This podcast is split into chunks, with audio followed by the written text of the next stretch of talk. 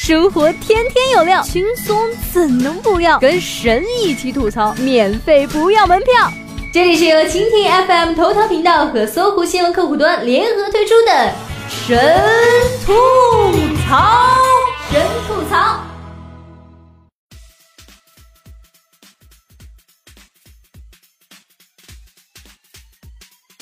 Hello，各位听众，大家好，这里是由蜻蜓 FM 头条频道和搜狐新闻客户端联合为大家推出的神吐槽，我是主播六水。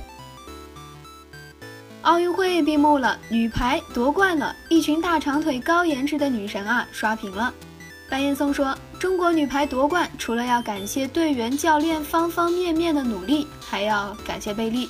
他曾经预言啊，说塞尔维亚夺冠，最终呢却是中国女排夺冠。”希望巴西政府承诺，不管发生什么都不首先使用贝利。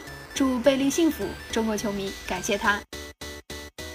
另外呢，据不靠谱的消息称，中国女排夺冠后啊，有专家就指出，这女排队员的腿啊又长又白，身材又棒，完全不输被女生们天天喊老公的乒乓球、游泳等项目的男运动员。可是咱们男生看女排比赛时啊，却只是给他们加油。并没有对着他们大喊“老婆”或“媳妇儿”，这充分说明啊，中国男性要比女性更矜持，也更稳重成熟。乒乓球把对手打哭，女排把观众和对手都打哭，这男篮啊被打哭，男足呢只能在家哭。眼睛一闭一睁，又到周一了。王大锤一边搬砖一边哭。工头说。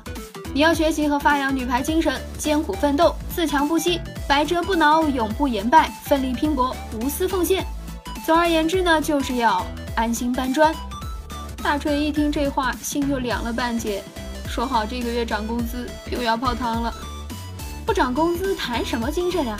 女排生存艰难，收入仅是男足的五十分之一。三大球中，女排的战绩最好，待遇呢却是最低。二零一三年，中国女排队长惠若琪就曾经表示啊，排球选手一年的薪水甚至不如篮球队员一场球的工资。通常来说呢，虽然都是主力，可是排球队员的收入能够达到男足队员的五十分之一就已经很不错了。根据了解啊，目前女排联赛各支球队的球员平均月收入呢，大概在四五千块钱，有的球队没有赞助，可能就只有三四千元。二零一五年也有新闻报道说，郎平自己掏钱给队员买蛋白粉包春节红包。咱们中学的时候啊，老师就曾经教导过我们：物质决定意识，经济基础决定上层建筑。看了女排和男足的强烈反差，我不禁开始怀疑，老师，你是不是在骗我？有位网友这样说啊：每次女子项目取得好成绩，总有人拿男足的收入来说事儿。男足队员收入高怎么了？他们的高收入啊是自己赚出来的，是俱乐部的老板发的。至于这老板为什么要发钱呢？因为有赞助商愿意赞助呀。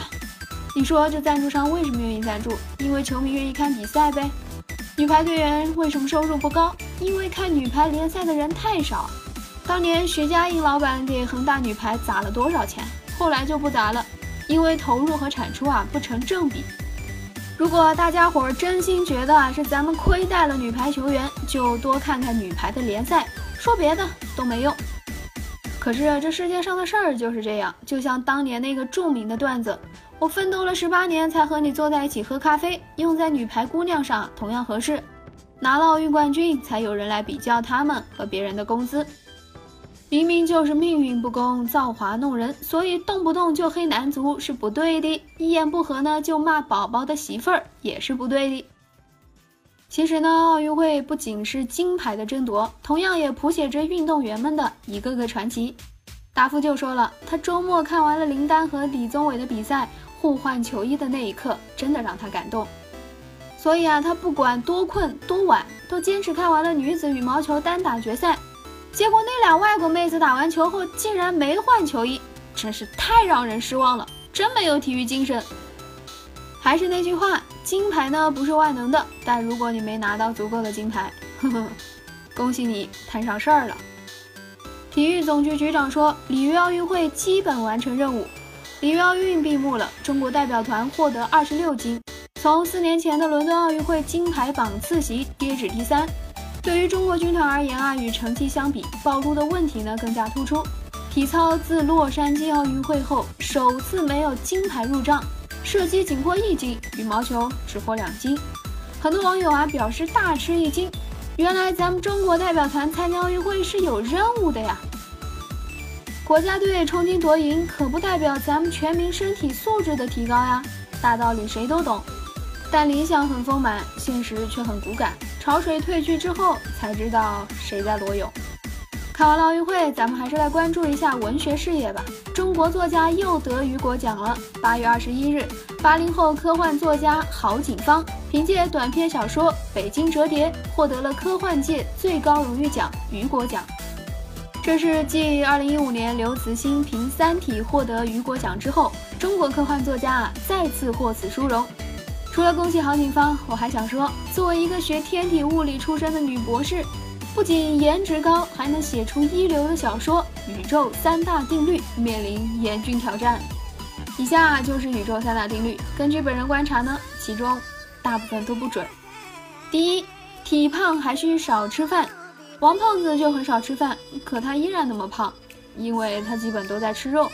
著名吃货木下佑弼一顿能吃八顿盖浇饭，却丝毫啊都不长肉。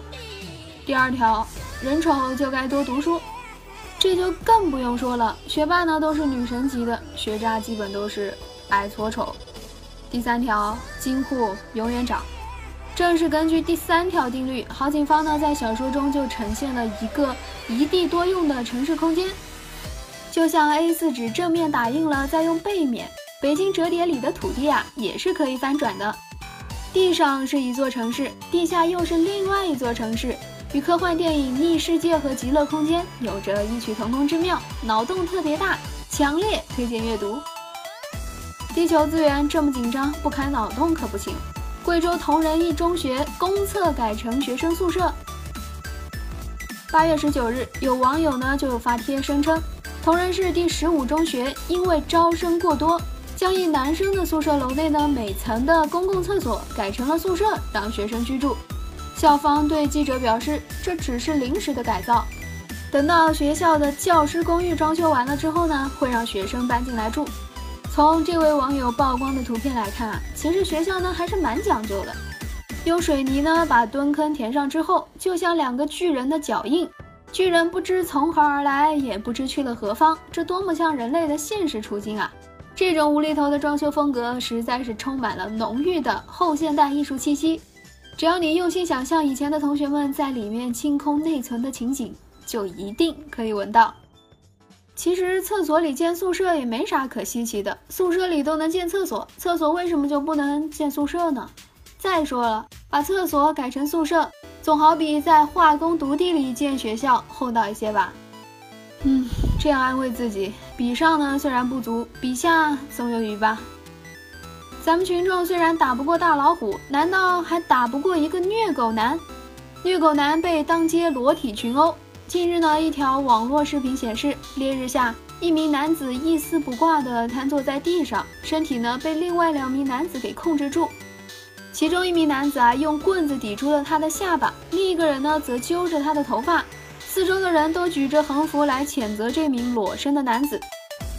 记者了解到，这名裸身的男子呢，不仅拍摄了虐狗视频，还发到网上传播进行牟利。